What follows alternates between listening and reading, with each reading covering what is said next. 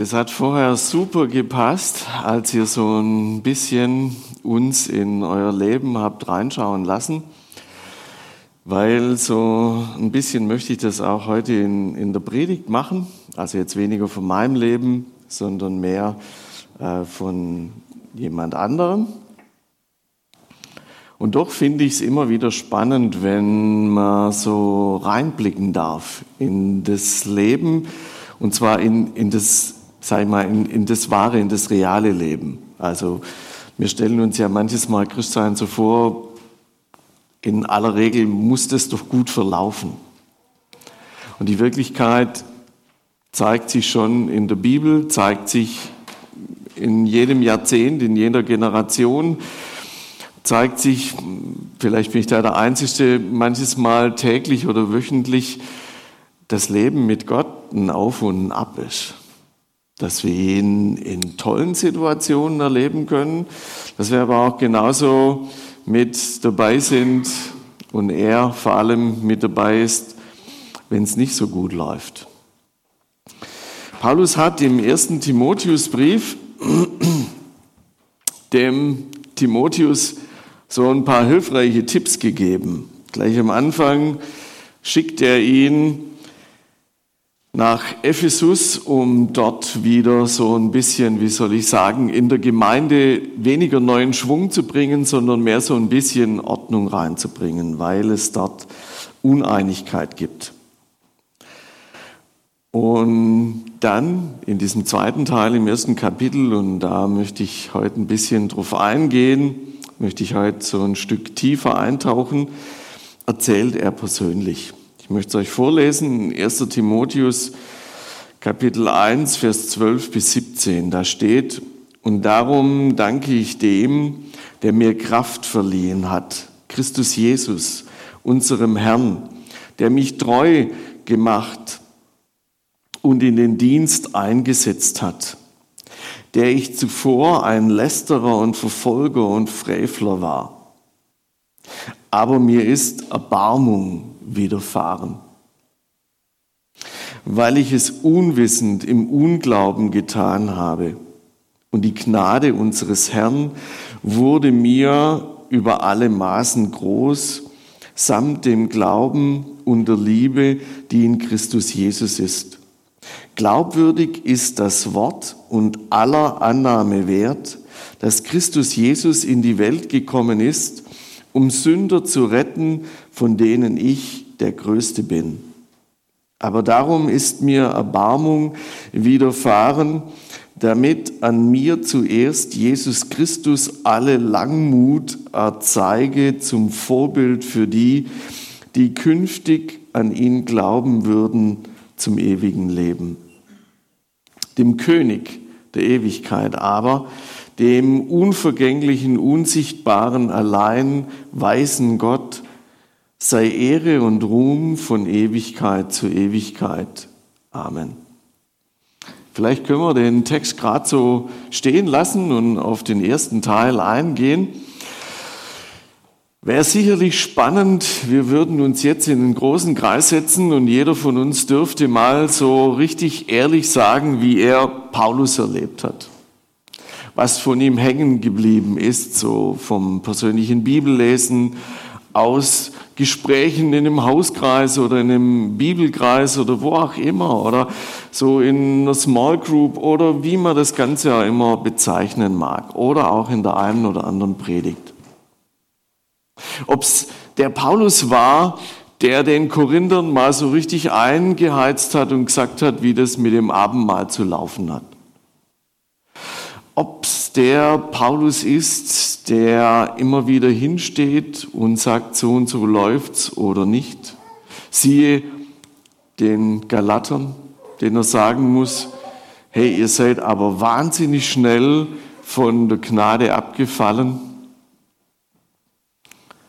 Und heute erleben wir einen Paulus, der von Erbarmen spricht. Also ihr dürft gerne da bleiben mit eurem mini kleinen.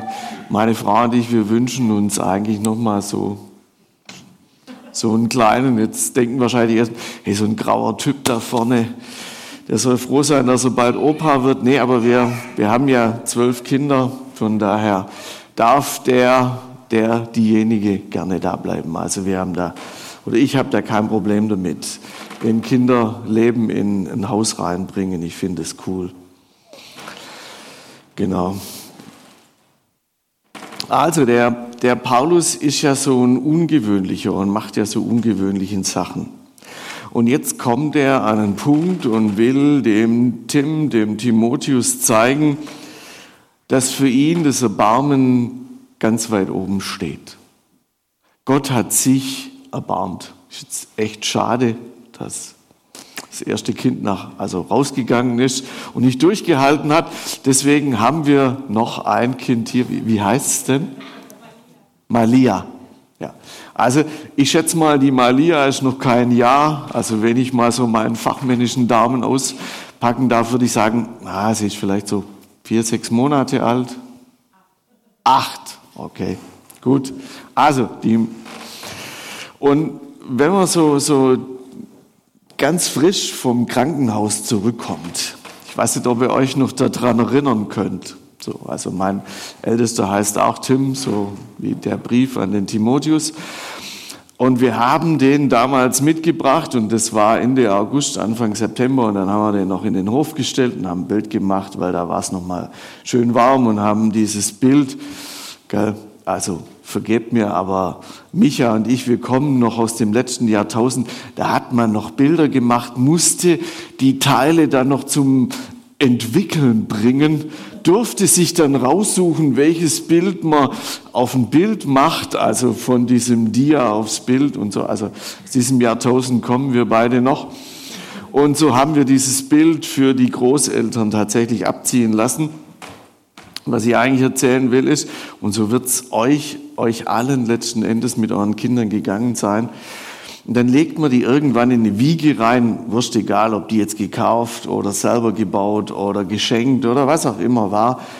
Und dann liegt da dieses kleine Kind. Und diese Kleinen, die können so fünf, sechs Dinge selber machen. Helft mir mal, was können die, wenn die in so einer Wiege drin liegen? Was können die?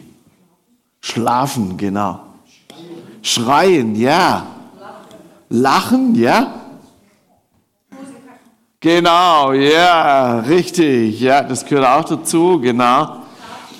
Atmen können die, genau. Strampeln, ja, wenn sie ein bisschen älter sind, können sie richtig cool strampeln, genau. Trinken, ja.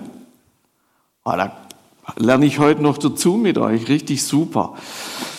Jetzt gibt es ja auch, sage ich mal, Mütter, Väter, die haben schon ein paar Kinder, also so war das bei uns. Und, und irgendwann kommt dann eben noch mal eins und man denkt, boah, ey, und jetzt nachts um halb drei nochmal aufstehen. Und manches Mal habe ich so gedacht, könntest du das jetzt oder nicht selber machen? Nein, sie können das nicht.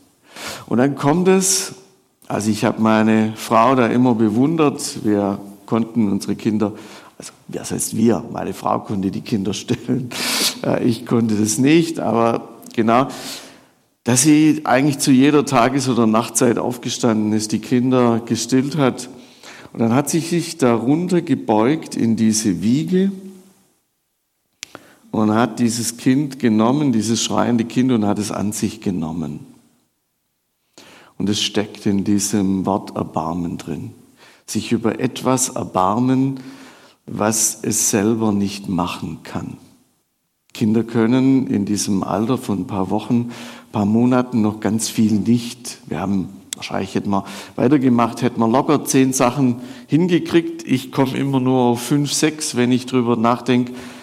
Aber dieses sich herunterbeugen, sich erbarmen über jemanden, der das selber nicht machen kann der sich selber nicht die Windeln wechseln kann, der selber nicht sich irgendwie mit Nahrung versorgen kann, der elementare Dinge eben auch noch nicht machen kann. Gott erbarmt sich über den Paulus, so wie er das hier beschreibt. Und dann hat sich Gott über mich erbarmt und hat mir seine Gnade zuteil werden lassen. Jetzt sind wir also voll in diesem frommen Slang drin. Gell? Also würden wir jetzt rausgehen, ich habe da bewusst so 400, 500 Meter von hier weggeparkt und habe gedacht, lauf noch ein bisschen hierher. Und dann sind mir so Leute begegnet, wo ich gedacht habe, ja, eigentlich würde ich dich jetzt gerne mitnehmen. Aber würden wir denen jetzt von Erbarmen, von Gnade, von diesem Ganzen, was Paulus hier aufzählt, kommen, die würden sagen, oh, von was reden diese Frommen hier? Gott selber hat sich also runtergebeugt zu diesem Paulus. Wir kennen das, Apostelgeschichte 9 wird es beschrieben, dass auf einmal die Helligkeit Gottes, nämlich Gott selber, neben ihm stand und es hat ihn so geblendet, dass es ihn vom Esel katapultiert hat. Da lag er auf einmal unten und konnte nichts mehr machen. Er ist Gott selber begegnet. Und in diesem, dass Gott selber ihm begegnet ist, springen wir ins Alte Testament, nämlich Mose hat sich gewünscht, dass Gott ihm begegnet.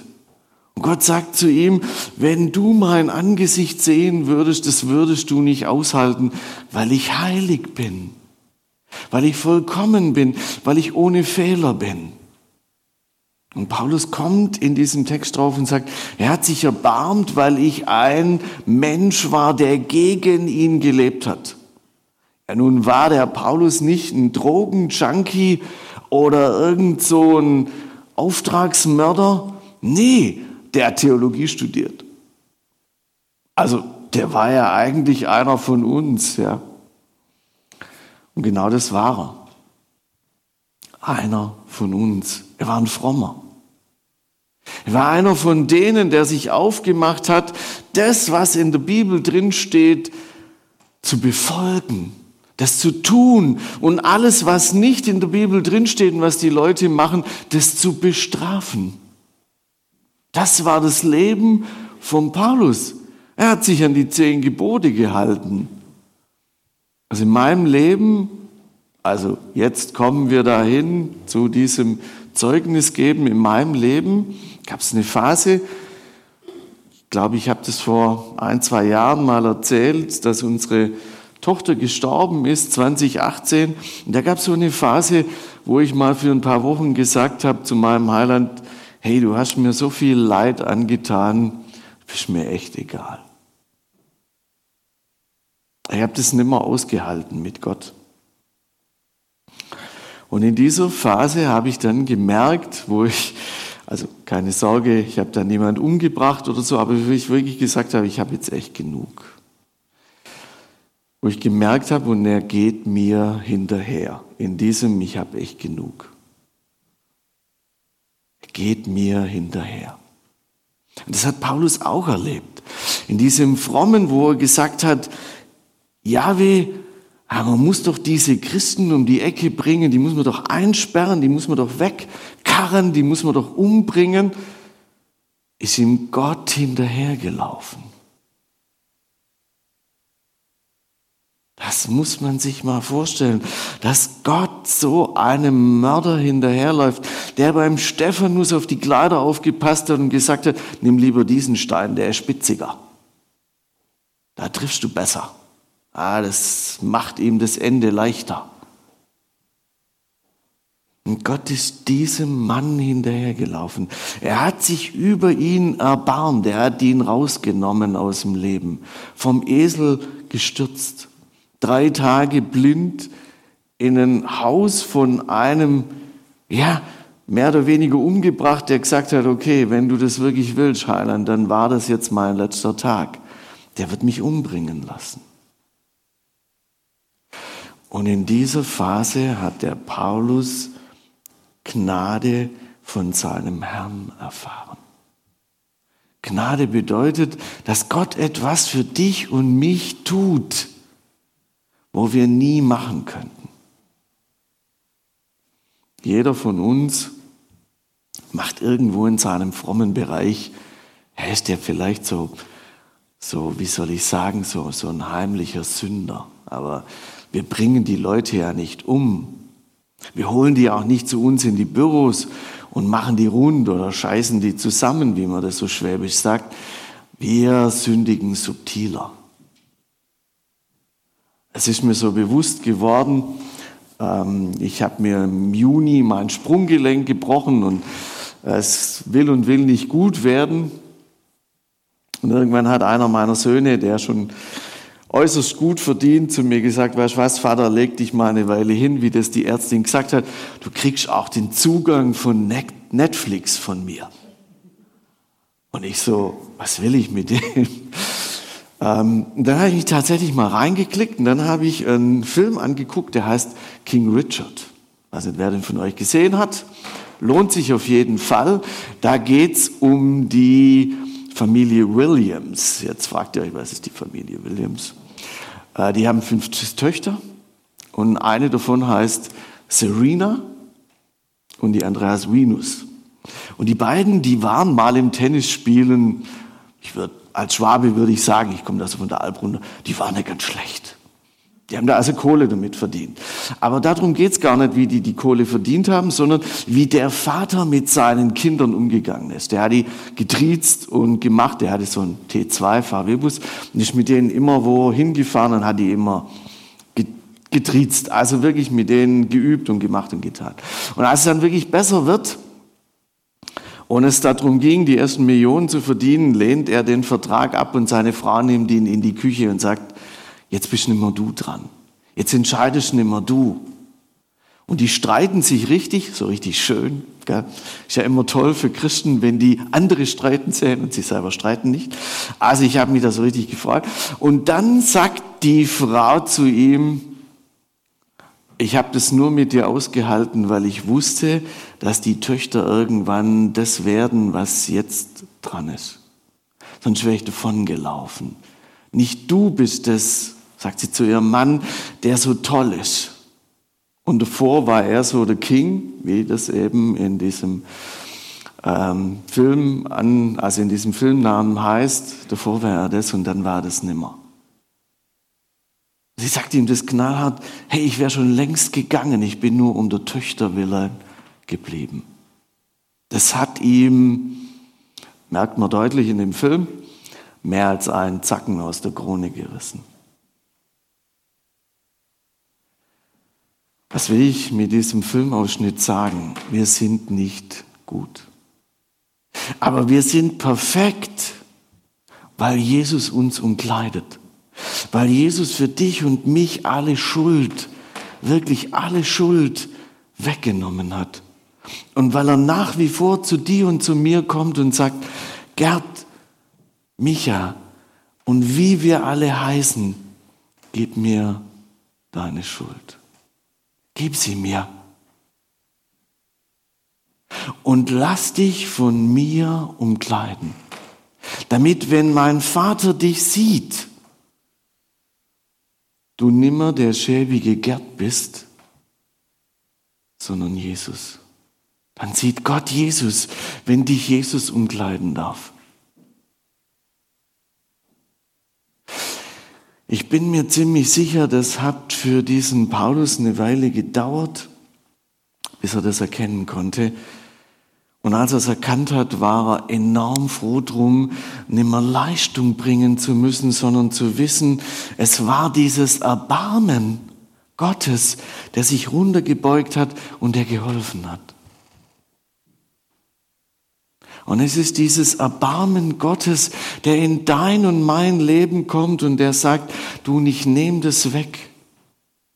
Und ich vergebe dir diese Phase, Gerd, wo du da gesagt hast, jetzt mal eine Weile ohne dich. Ich vergebe dir das. Und ich hole dich wieder zurück und ich gehe mit dir diese Schritte. Und da, wo wir merken, dass wir an unsere Grenzen kommen, da ist dieses Erbarmen, diese Gnade größer. So wie es der Paulus seinem kindlichen Freund, dem Timotheus, beschreibt, da ist es größer. Und da, wo wir und da, wo der Paulus an seine Grenzen kommt, da dürfen wir wissen, da gibt es einen König, einen König, der über alles drüber steht. Er steht über deine größten Verfehlungen. Er steht da drüber über das, was du, wo du vielleicht immer, wo ich vielleicht immer und immer wieder falle, weil er dafür gestorben und auferstanden ist. Und weil er König des Universums ist. Und weil er eine Schwachstelle hat, ich nenne das jetzt mal so, vielleicht nennst du das völlig anders, aber die Schwachstelle ist, dass er mit dir und mit mir Beziehung leben will. So ist er nämlich angelegt. Er ist kein König, der den, eine Schatulle aufmacht und sagt, die muss voll sein bis Ende des Jahres, sondern er ist ein König, der hinsitzt und sagt, ich möchte gern mit dir Beziehung haben. Und das hat er diesem Paulus gesagt, der ihn gejagt hat. Warum verfolgst du mich? Ich habe doch gar kein Problem mit dir. Du hast ein Problem mit mir, aber ich habe kein Problem mit dir. Und jetzt komm zu mir in meine Arme. Komm zu mir.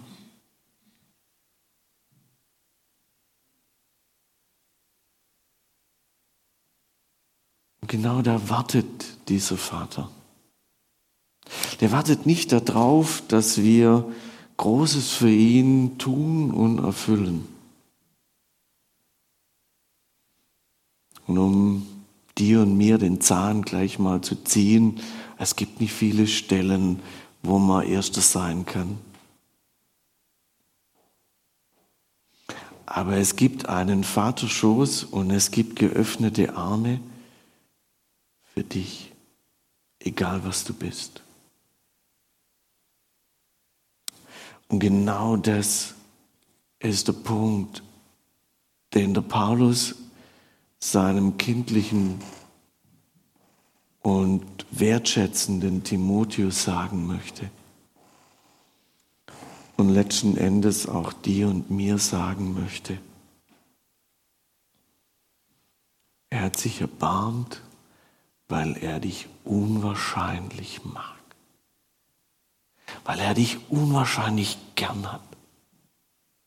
Weil er dich nicht so anguckt, wie die Welt dich anguckt.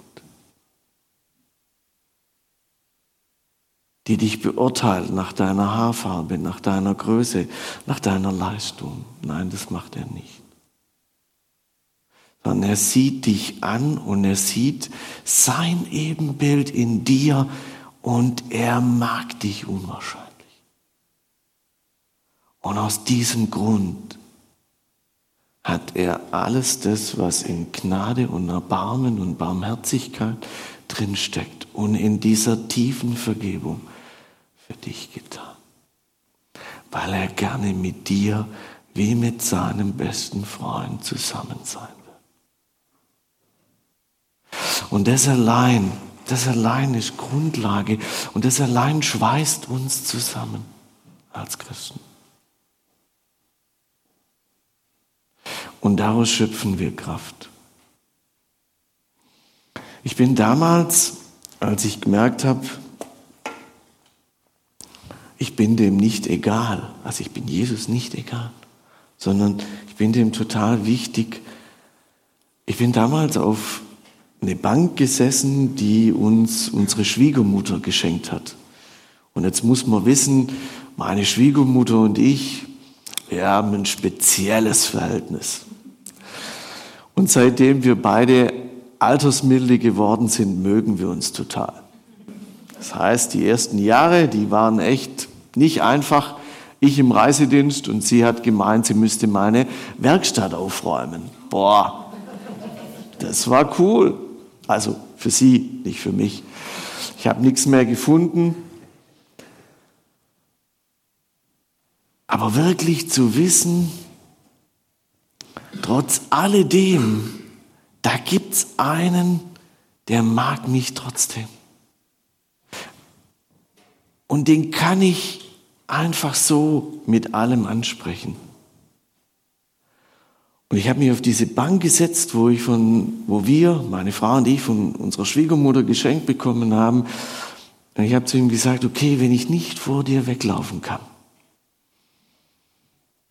dann brauche ich dich jetzt. Dann will ich das mit dir gemeinsam anpacken. Und dann will ich das in aller Schwachheit anpacken. Ich bin nimmer dieser Held. Und es waren spannende Jahre danach mit ihm. Zu erfahren, so wie Paulus das hier schreibt, da erbarmt sich jemand und da ist jemand da. Amen. Ich möchte nur ein Gebet sprechen. Heiland, danke, dass du derjenige bist, der sich einfach und schlicht immer wieder neben uns setzt. Der da, wo wir merken, dass es nicht mehr weitergeht, da ist. So wie bei Paulus damals vor über 2000 Jahren. Und so auch in unserem Leben. Danke für dieses unwahrscheinliche Geschenk deiner Gnade, deiner Barmherzigkeit. Lass uns daraus mit dir leben.